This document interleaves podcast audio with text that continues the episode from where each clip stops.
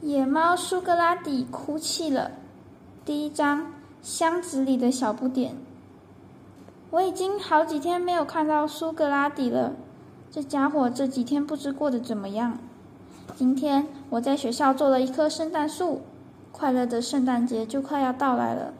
可是我的心情却不怎么快乐。妈妈说，寒假里我得去上辅导班，好不容易有一个寒假，唉。我决定去樱花公园看看。当我想叹气的时候，我总是会去那里。公园里住着一只灰色的大野猫，名叫苏格拉底。有一天，他让我帮他读绘本，于是我们成了好朋友。苏格拉底是一只会说话的猫。树木的叶子都快落光了，所以我很快找到了苏格拉底。他在远处对着一堆枯叶，正在看着什么。他灰色的尾巴翘得高高的，一摆一摆。看到他这副样子，我高兴起来。苏格拉底，你在看什么？嘘，我没有在看，我在听。粗嘎嘎的声音传了过来，我急忙闭上嘴，悄悄地走上前。枯叶上有一只瘦瘦的红蜻蜓。它已经非常虚弱，翅膀也破碎了。冬天到来了，它没办法再活下去。可是就在前一阵子，它们还成群结队飞舞着。这是最后一只了。蜻蜓那玻璃珠似的眼睛微弱的转了转，看了一眼蓝蓝的天空，翅膀轻轻动了动。你能听见吗？苏格拉底回头看看我。见我摇头，他好像很遗憾。蜻蜓在说：“我走了。”不管是多么小的昆虫，就算它们不会说话，可是它们将要死去的时候，都会说：“我走了。”这样啊，蜻蜓已经死了，和枯叶一起在风中摇动。哼，这么重要的话你都听不到，你的耳朵是做什么用的？苏格拉底过来打量我的耳朵。忽然，他喵大叫一声，吓得我摔了个屁股蹲。这只大灰猫却哈哈哈大笑逃跑了。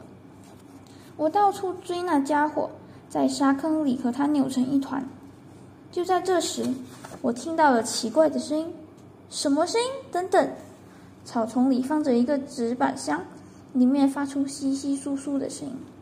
是什么呢？我们走过去，悄悄朝里面张望。箱子里有一只小动物在动，它身上是茶色和黑色相间的毛，像一个小小的绒毛玩具。哦，是小狗狗。小狗狗抬起又黑又圆的眼睛看着我，湿乎乎的小鼻子不停抽动着。苏格拉底对我说：“喂，这回你听到了吧？”我大吃一惊，低声说：“他在说我走了吗？”苏格拉底无可奈何地抖了抖胡子。你的耳朵的确够糟糕。他在说：“你好，你好啊，太好了！”我高兴的只想蹦起来。我把小狗狗从箱子里抱了出来，我抚摸着小狗狗软软的脑袋，脑袋里浮现出一个名字：小不点。野猫苏格拉底哭泣了。第二章，我不喜欢撒谎。我带着小不点回了家。妈妈却说：“绝对不可以养。没有一个大院子是没有办法养狗的。要是它生了病，那可不得了了。家里养了狗就不能出去旅游了。”我说：“我一个人照顾它，会去上辅导班。我不要压岁钱。”可是都没有用。不管小不点说多少遍“你好”，妈妈也完全听不见。唉，没办法，马上送回公园去。最后。我不得不点头答应了。我拗不过妈妈。我把面包掰成小块，泡在牛奶里。小不点狼吞虎咽吃得干干净净，它一定是饿坏了。我抱着小不点，它的身体暖暖的，心脏在扑通扑通的跳。如果没有人带它回家，小不点会怎样呢？又冷又饿，它肯定会死掉的。可是它才刚刚出生啊，那绝对不行。看我一个人从公园回来，妈妈松了一口气。妈妈，小不点被我朋友家收养了。哎呀，太好了！妈妈也很高兴。我可以去朋友家吧，我们一起学习。好的，你的朋友叫什么呀？我慌忙想了想，苏苏格拉同学。有这么一个同学，他学习可好了。听我这么说，妈妈笑了。我不喜欢说话，可是没有办法。吃过晚饭，我在书包里放好了食物和毯子。原来白天，当我把情况告诉苏格拉底后，他说：“那么你一个人养吧。”一个人，这我把我的院子借给你。你是指公园？这地方很大，你不用客气。他哈哈大笑，我也笑了。于是我就决定了。不过我有言在先，我不会照顾它。猫和狗不能太要好，自古以来就是这么个规矩。我还是第一次在晚上待在樱花公园里，和白天完全不同。公园里一个人也没有，静悄悄的。路灯照耀着的树木发出白色的光，我有点害怕。天空中有很多星星，我最喜欢的猎户座在闪闪发亮。我把小不点安置在公园的杂物房里，这是苏格拉底栖身的地方。他喜欢绘本，所以杂物房里到处都是绘本。小不点住在这里不会冷，也不会被人发现。苏格拉底刚刚出门了。猫在夜晚是很忙碌的，它要在地盘上巡逻，还要参加猫咪们的聚会。小不点的鼻子从毛毯里钻了出来，呜呜的叫了一声，它应该是在说晚安吧。晚安，小不点。野猫苏格拉底哭泣了。第三章，被老师夸奖了。从第二天起，我开始了忙碌的生活。放学后，我匆匆忙忙的赶往公园。我央求了苏格拉底，让他白天照看小不点。哼，来的这么晚，抱歉抱歉，我带来了吃剩下的学生餐。那野猫一边大口吃着，一边说：“果然呐，狗就是烦人。”尽管他满是伤痕的脸凶巴巴的，小不点却满不在乎，缠着他的灰尾巴玩耍。我坐到休息处的原木桌旁边，急忙开始写作业。何燕老爷爷在那，点起了篝火，过去看看吧。不行，我得先把作业做完，不然晚上就再也不能过来了。只要我好好学习，妈妈就不会说什么。嗯，真不容易呀。苏格拉底跑去看篝火，小不点儿也迈着小碎步跟在后面。尽管苏格拉底生气的竖起了尾巴身上的毛，但最后却叼着小不点儿一起跑了。如果让猫咪同伴们看到，他们会说什么呢？回家吃过晚饭，我说要和朋友一起学习，又来到了公园。我要照顾小不点儿，苏格拉底还缠着我，让我给他读绘本。啊，好忙！不过妈妈很高兴，因为我的作业做得很好。多亏了苏格拉底同学，所以嘛，嘿嘿，计划成功了。可是，在学校里，有人啪啪的拍我，我一下子惊醒了。班主任马老师的大脸庞就在我眼前。啊，完了！昨天我给小不点画像，画的太开心了，半夜才睡觉。老师没有问我，却朝同学们问道。版本同学打瞌睡了，有人知道为什么吗？我心里七上八下，同学们议论纷纷。老师环视了一圈，自己回答说：“这是因为版本同学非常努力学习。听说他最近不看电视，不看漫画，也不玩游戏，真棒啊！”老师的小眼睛笑眯眯的看着我。咦，是吗？妈妈说的吧？因为被老师夸奖。朋友们对我的评价顿时降低了。阿和，你变了。这一阵子课间休息的时候，我在做作业；回家之后也不和大家玩，都是为了省出时间去看小不点。我不和你做朋友了。直到有一天，邻桌的淘淘把书桌挪开了。唉，这可怎么办？我把事情的来龙去脉告诉了淘淘，淘淘十分高兴，跟着我来到公园。看到圆滚滚的小不点儿，他不禁大叫：“好可爱啊！”苏格拉底趴在他中意的樱花树枝上，小不点想跟他学，也往树上爬去，可是爬了好几遍都掉下来了。他呜呜的叫了起来：“哈，你是狗，上不来的，心眼真够坏的！”我们都很生气，那家伙却满不在乎的开始睡大觉。可是当淘淘想要抱小不点时，苏格拉底一下睁开一只眼睛说：“这不是玩具，你可别摔着它。”我们俩偷偷的笑了。虽然是冬天，但这些天一直很暖和。小不点的毛饱饱的吸收了太阳的光，一直蓬松着。我希望永远和小不点在一起。野猫苏格拉底哭泣了。第四章，一大早的拍窗声。圣诞节来了，小不点的脖子上系着淘淘送给他的红绿相间的蝴蝶结。上面还缀着一个金色的可爱铃铛，发出铃铃的声音。咦，苏格拉底，你要出去吗？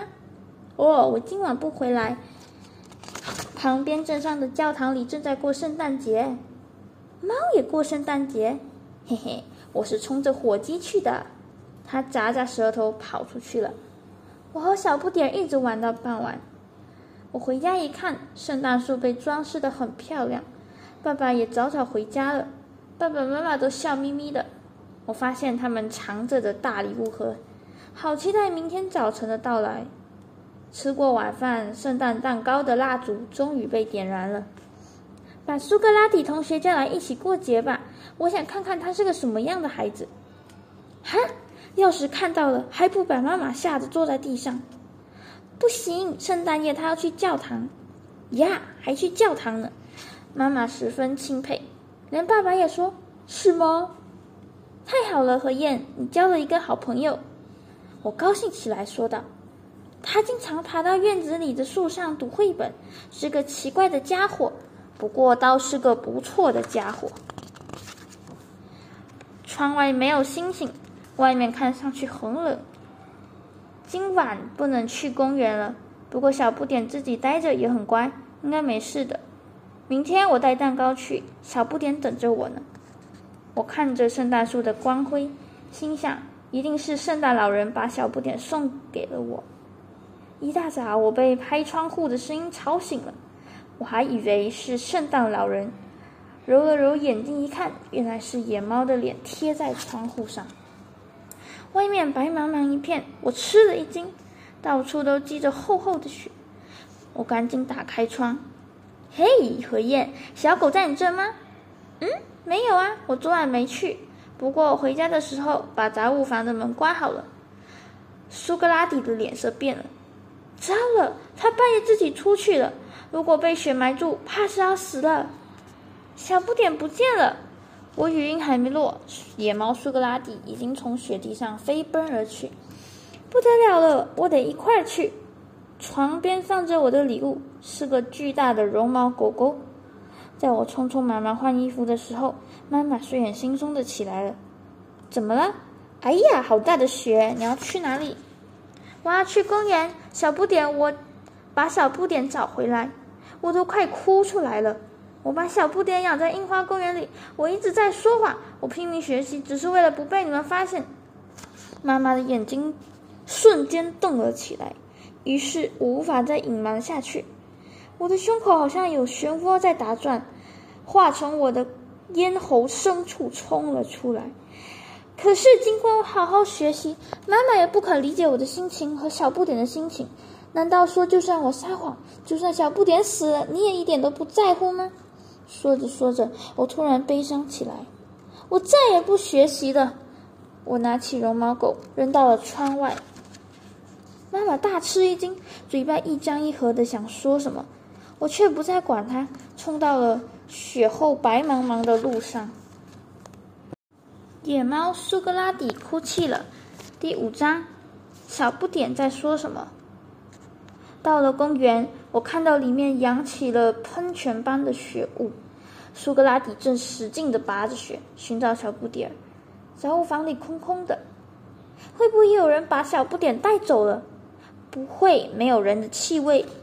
我们在小不点可能去的地方寻找着：沙坑、滑梯、休息处、苏格拉底一边拔雪，像除雪车一样向前突进。我飞快地搜索隆起的雪堆，可是雪下面都是石头、单只鞋子或者空罐子什么的。唉，小不点你在哪？我们浑身是血，拼命地寻找着。我虽然戴着手套，但手也快冻僵了。小不点在哪？公园仿佛是一望无际的白色大海，无论我们怎么呼唤都没有回音。终于，灰猫的脑袋无力地垂了下来。我们瘫坐在雪地上，我们呼出了两道白气朝空中升去。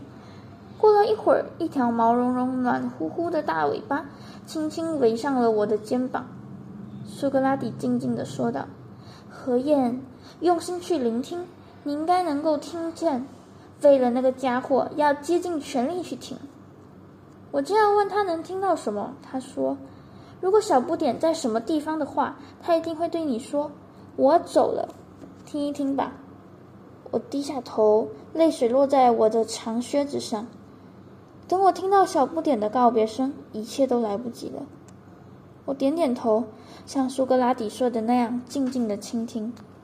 公园里一片寂静，一切都埋在雪下，直到很远的地方都悄然无声，什么都听不到，听不到。苏格拉底祈祷似的闭上了眼睛，我也闭上了眼睛，只有轻微的风吹过的声音。远处枝头上雪落的声音，枯叶摩擦的声音，某个东西落进池子里的声音。此外，还有一个微弱的声音。我的耳朵一下子竖了起来。那个声音在说着什么？